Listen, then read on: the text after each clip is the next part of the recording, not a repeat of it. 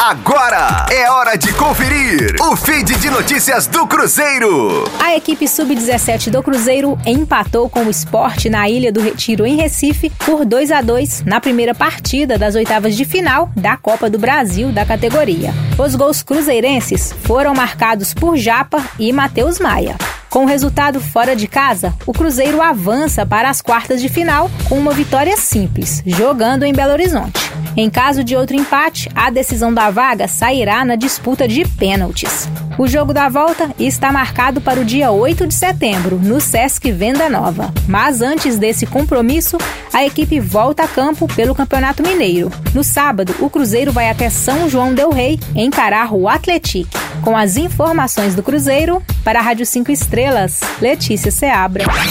Fique aí! Daqui a pouco tem mais notícias do Cruzeiro.